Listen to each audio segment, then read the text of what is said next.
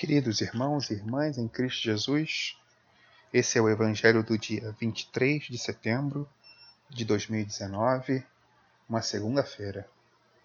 Rogamos que a graça e a paz de Deus, nosso querido Pai, o infinito amor do seu Filho, nosso Mestre, Senhor e Redentor, Jesus Cristo, e a presença do Espírito Santo, o Espírito da Verdade, esteja conosco agora durante todo o nosso dia e durante toda a nossa vida. Bendito seja Deus que nos reuniu no amor de Cristo. Faremos um pouco diferente hoje, dado que ontem o podcast ficou com quase uma hora, em torno de 58 minutos. Certamente isso extenua uma pessoa que queria parar no dia para poder fazer uma reflexão sobre as Escrituras Sagradas. Então, como estamos fazendo o estudo do livro de Jó, eu vou prescindir da leitura e vou partir diretamente para os comentários, que nesse caso se tratam de estudos, ok? Antes de adentrarmos aos próximos capítulos que estudaremos hoje, o 8 ao 14, me parece oportuno revisitarmos superficialmente os pontos principais da história anterior. E eu vou sempre fazer isso como uma boa prática de nos rememorar o que havia acontecido para podermos entender o que vai acontecer. O livro de Jó é realmente uma história e que, portanto, precisa ser bem encadeada, concatenada, para que possamos maximizar o nosso aprendizado. Vamos lá. No capítulo 1, Satã põe Jó à prova. Jó era um ser rico, um ser rico materialmente falando e até espiritualmente falando. Ele se considerava um homem reto e Deus o considerava um homem reto.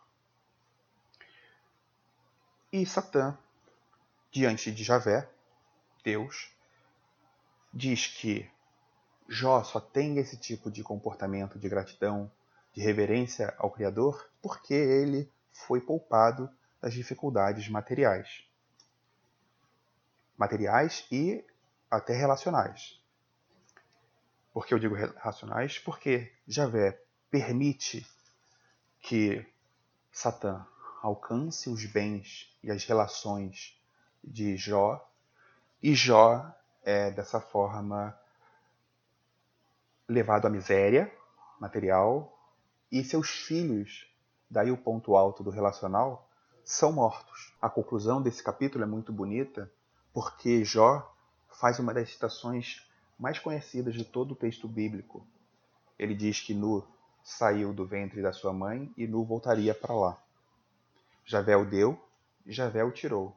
Bendito seja o nome de Javé. Ainda que passando por toda aquela dificuldade, Jó tem a força espiritual para poder bendizer o nome do nosso Criador. No capítulo 2, Satã mais uma vez passa por Javé. Javé reforça o comportamento de Jó e Satã provoca um entre aspas desafio que segundo ele seria invencível. Pelo menos no texto bíblico nós conhecemos as malícias ou não conhecemos as malícias, melhor dizendo, do maligno. E a solicitação de Satã é para ter permissão de alcançar a pele de Jó. Javé sim concede sua anuência.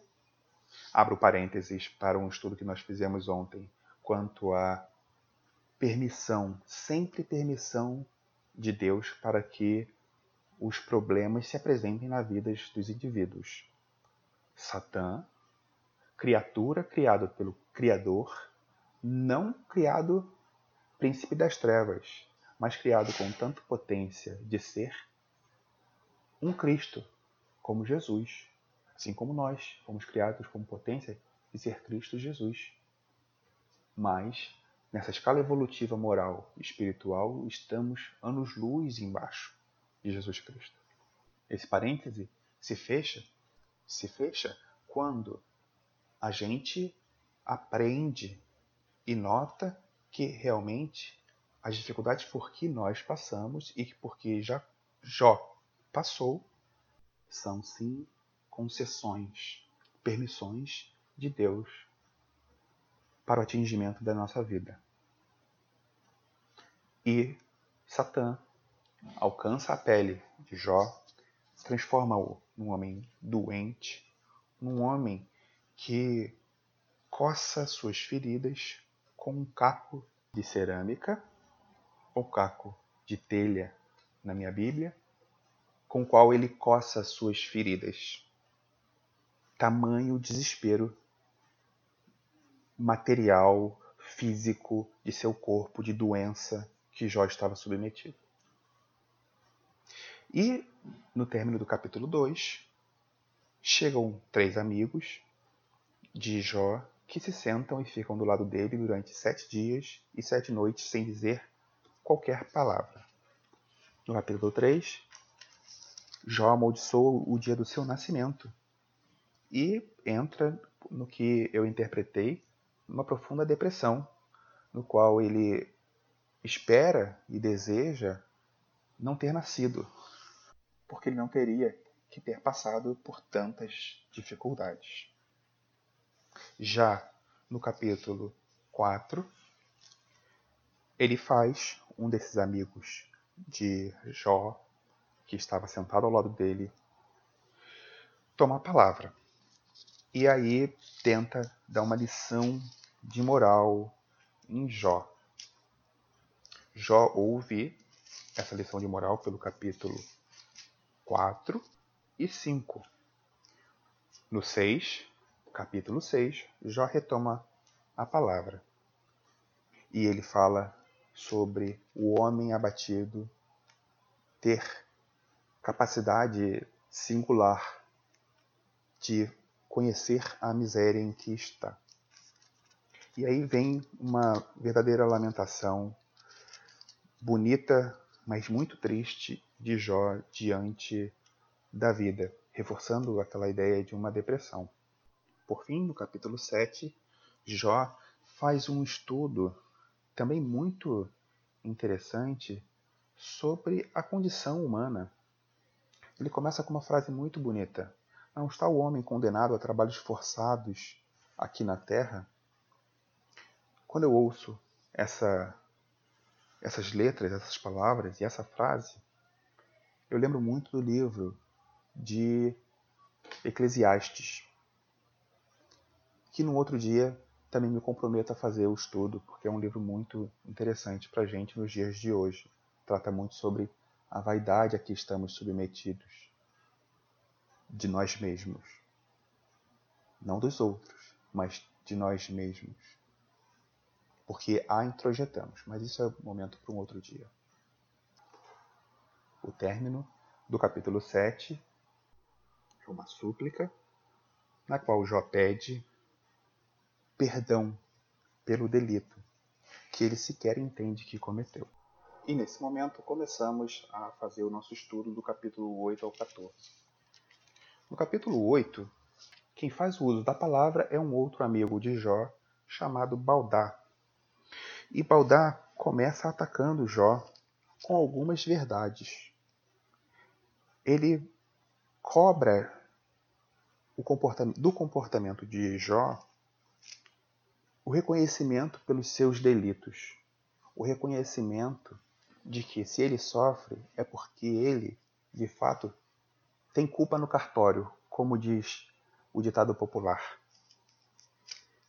E ontem eu, eu me recordo, fiz um comentário com vocês sobre esse Deus que não não dá palmada nos seus filhos. E de fato ele não dá palmada nos seus filhos. Mas isso não quer dizer que os seus filhos não colham o fruto das árvores que plantam. A diferença principal da história do Novo Testamento para a história do Antigo Testamento é que no Novo Testamento o resgate das nossas dívidas para com a lei ela deixa de existir para nós, homens e mulheres ordinários. e são pagos, essas dívidas são pagas, melhor dizendo, por Jesus Cristo.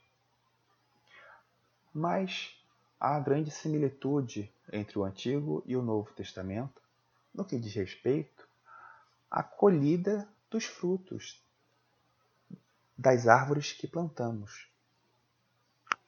E esses efeitos, cujas causas residem em nós mesmos, se assemelham ao paraíso, à história de Adão e Eva.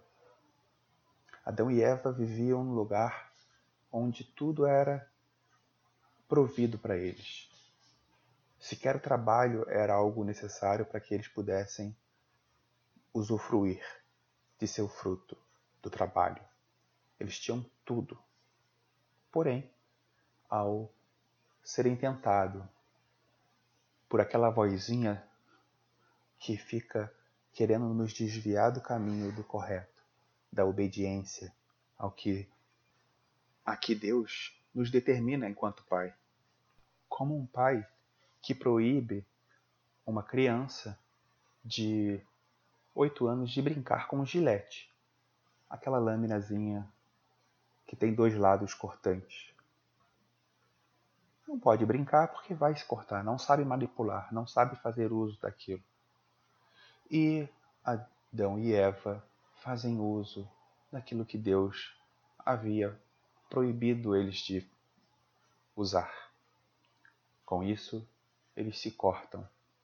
Com isso, eles começam a sofrer os efeitos da sua desobediência. Adão e Eva é um caso bastante complexo e rico que precisa de um outro estudo, mas por enquanto creio que já ilustre o suficiente para que a gente possa retomar os dizeres de Baldá, que escancara diante dos olhos de um homem que está em completo sofrimento, em completa desgraça física, emocional, talvez até espiritual, se sentindo profundamente desgastado, escancar essas verdades de que ele realmente tem responsabilidade para com aquilo que acontece com ele. Mas Jó não entende assim. Jó vai durante o livro fazer uma petição a Deus para que Deus mostre para ele onde que ele errou. Daqui a pouco voltaremos nesse ponto. Nesse capítulo oitavo, vale a gente ainda destacar que Baldar afirma que a confiança de Jó é fiapo no ar, teia de aranha é a sua segurança. A gente vai ver que não é bem assim, mas é uma frase de impacto e que faz com que nós reflitamos sobre qual é a força da nossa segurança, da nossa confiança em Deus. Alguns poderiam até dizer que uma teia de aranha é super segura, porque apesar de sua milimétrica espessura, é muito resistente, mas precisamos circunstanciar que a gente está lendo um texto muito antigo, de forma que se acreditava que era muito frágil. E aqui um ponto importante. Quando a gente faz a interpretação dos textos bíblicos, nós precisamos tentar nos transportar para aquele momento, para aquela circunstância, ainda que isso seja algo que beire o impossível, para que possamos, quando ele foi escrito, como ele foi escrito, em que circunstância, tentarmos de empreender a melhor interpretação do texto. A ciência da hermenêutica ou da interpretação dos textos, no nosso caso da teologia bíblica, ela traz para si o desafio de interpretar textos que foram escritos em momentos cuja, cujas informações são muito precárias. E tem, dessa forma, um desafio enorme. E é para isso que eu convido você a pensar comigo que uma teia de aranha aqui está no contexto de fragilidade, Só soubemos que uma teia de aranha é forte agora, século XX, talvez. Século XXI, talvez. Não sei a data precisamente. De tal forma que essa teia de aranha aqui é muito frágil. E finalizando, Baldar nos lembra: Deus não rejeita o homem íntegro. A pergunta que eu faço é: ele tem razão? Deus rejeita o homem íntegro? Claro que não. Deus acolhe todos nós. Somos todos filhos dele. Ele nos criou. Deus recebe do mais pecador ao menor pecador. E segundo Cristo Jesus, ele veio para resgatar o mais pecador. Ele veio resgatar os doentes e não quem está saudavelmente falando no exercício dos desígnios de Deus. E para ter esse desígnio de Deus, é preciso estar com o espírito puro, é preciso estar em constante estado de oração, é preciso ter essa conexão contínua com o divino através do Espírito Santo que habita em nós tão mais alinhados ao Cristo nós consigamos.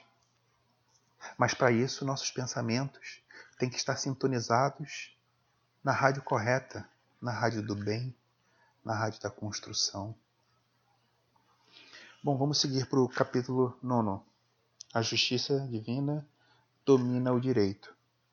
Agora Jó toma a palavra e ratifica que ele conhece todas essas afirmações e concorda que Baldar fez. Mas Jó, de uma forma muito brilhante, faz algumas colocações que vale a pena, valem a pena serem lidas. Diz ele: Poderia um homem justificar-se diante de Deus?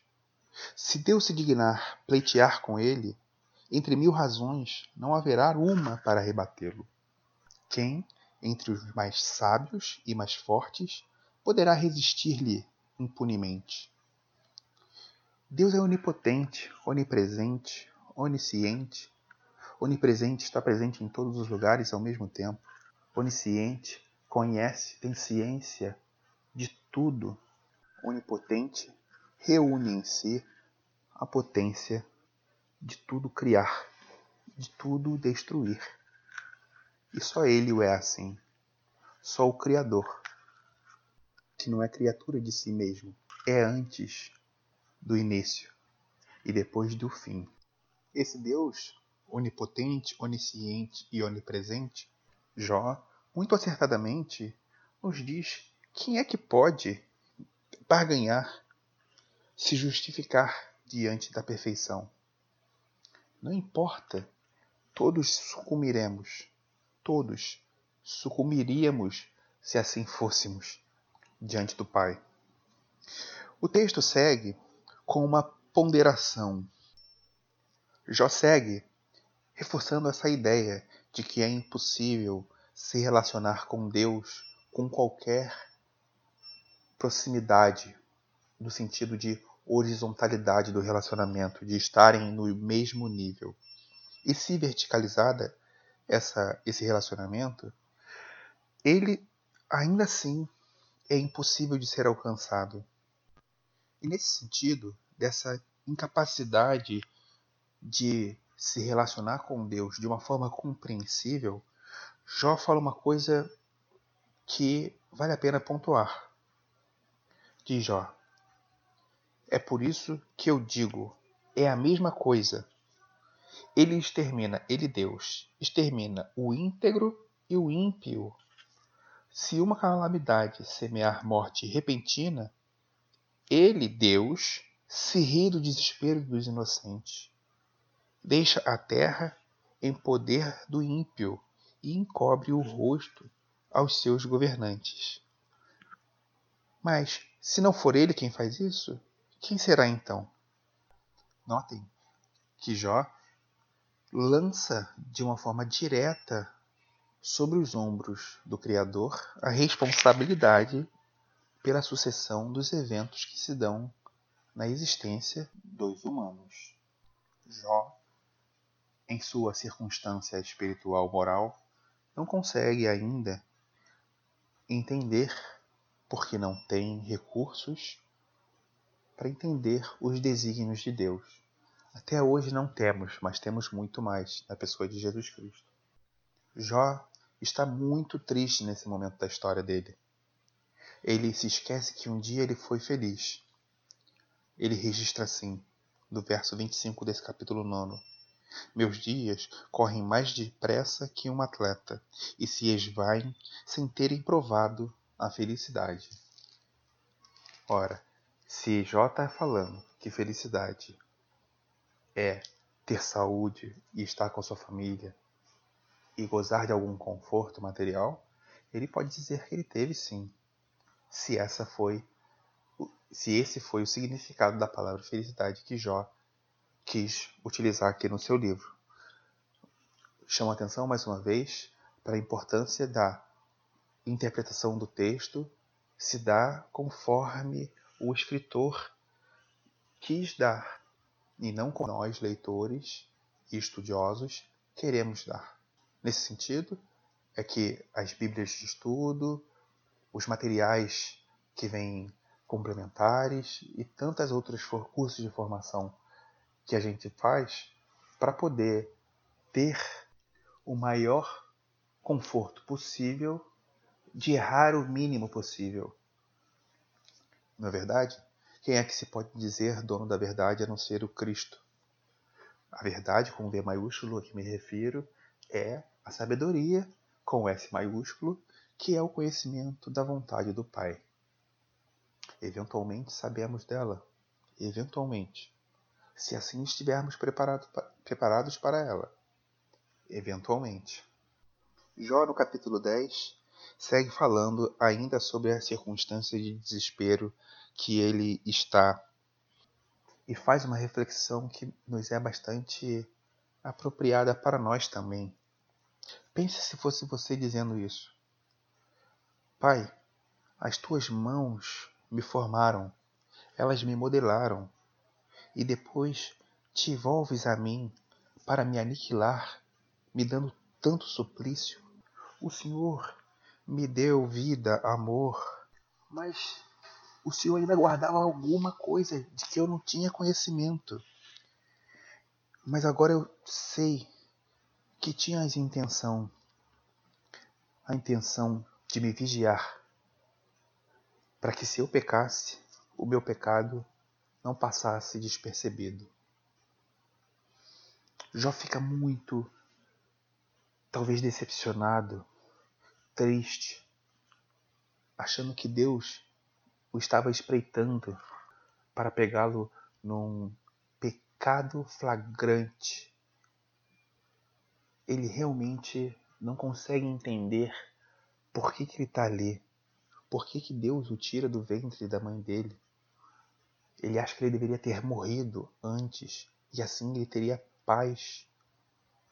Ele acha que os dias de vida dele deveriam ter sido muito, muito pequenos e conclui esse capítulo pedindo para Deus ficar longe dele, para que ele tenha um instante de alegria antes de partir, sem nunca mais voltar para essa terra soturna e sombria, onde a claridade assombra, o Sheol, o inferno.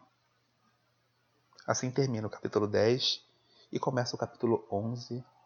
A sabedoria de Deus desafia a Jó.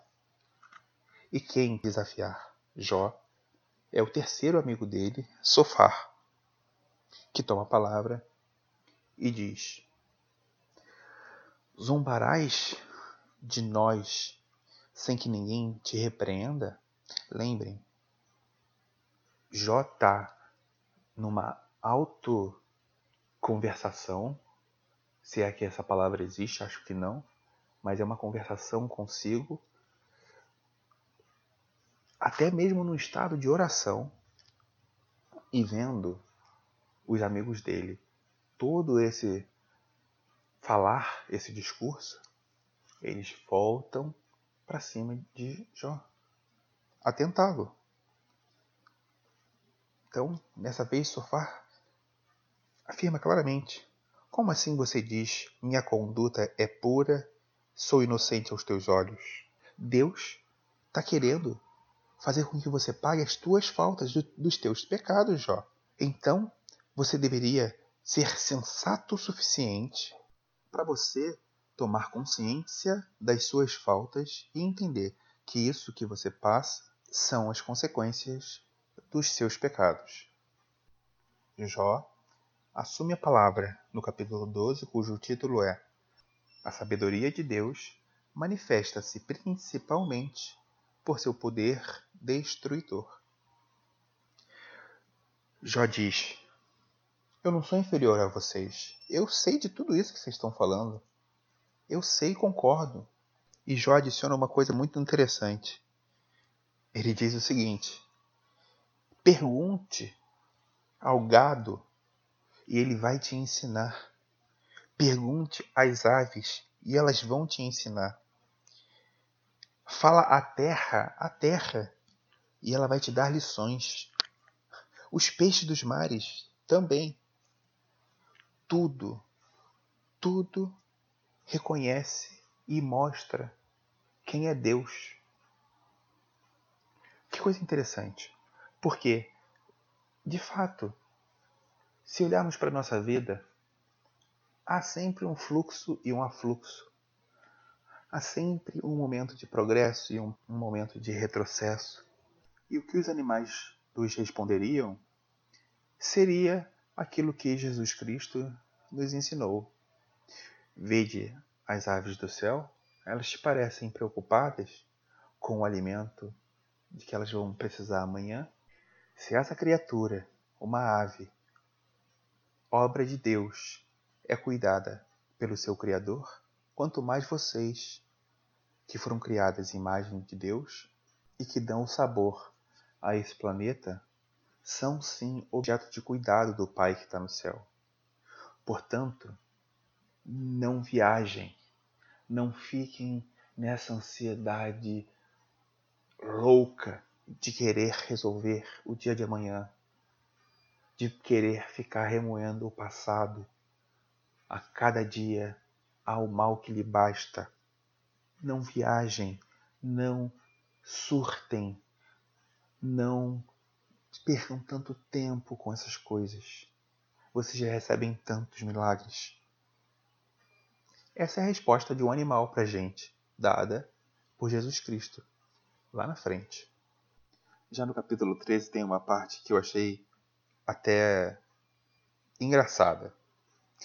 Jó fala assim: Vocês estão querendo proferir palavras injustas, injustas sobre Deus?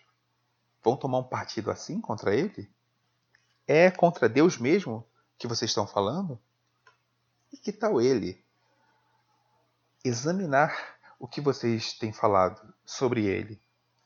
vão abusar dele como se abusa de um homem terreno? Tem certeza? Ele fala com, como um tom de ameaça.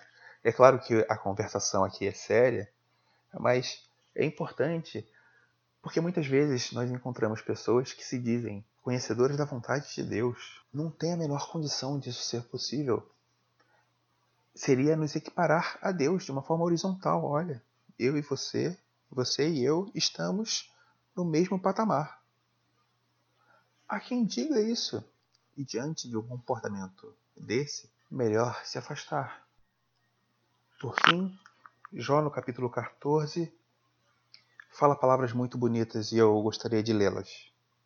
O homem nascido de mulher tem a vida curta e cheia de tormentos. É como flor que se abre e logo murcha, foge como sombra sem parar. E é sobre alguém assim que cravas os olhos e levas a julgamento contigo? Quem fará sair o puro do impuro? Ninguém. Ninguém. Não há como ter homem puro, mulher pura de pecado nesse mundo. E Jó parece retomar essa consciência nesse capítulo. Ele é muito feliz de realmente entender que vamos sofrer.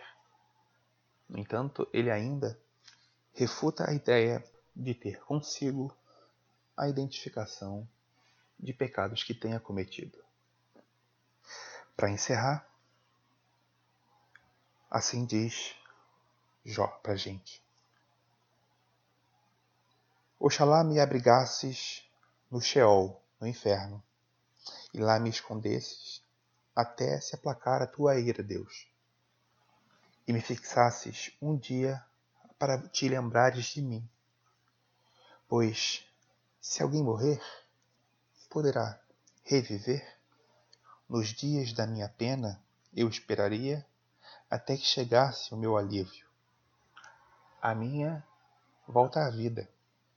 Esse alívio lhe fala. Tu me chamarias e eu responderia. Desejarias rever as obras de tuas mãos. Ele próprio, Jó. E não me observaria mais o meu pecado. Deixaria de lado o meu pecado naquele momento de me rever.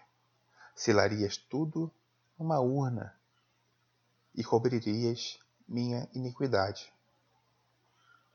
De uma forma bem explícita, Jó nos apresenta essa nossa possibilidade de, diante da nossa existência material, certamente precisamos voltar e voltar de novo e voltar de novo para podermos ir indo como quem passa de ano, do primeiro ano para o segundo ano, para o terceiro ano, e vai agregando cada vez mais questões éticas, morais, circunstâncias que vão se impor no caminho daquele indivíduo, daquele espírito, num corpo físico, para que ele possa tomar uma decisão.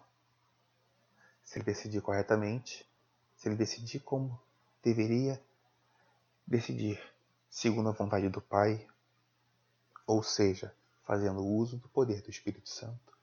Maravilha. Se não, reprovado, tem que fazer de novo aquela lição.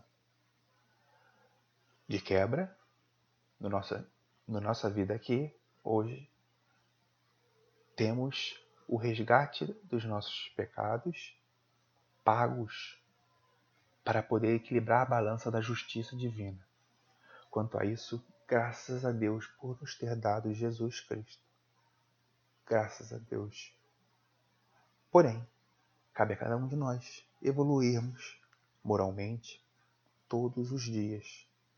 Portanto, fechando nossos olhos, queremos agradecer ao nosso querido Criador por nos ter dado a oportunidade de mais uma vez estarmos reunidos em nome de Jesus Cristo para podermos entender ler, compartilhar, ainda que de forma virtual, um momento de união humanitária, fazermos uma troca de experiência, invocarmos o Espírito Santo do Senhor para que nos inspirasse a leitura, os estudos e, sobretudo, sobretudo, a ação do nosso dia a dia.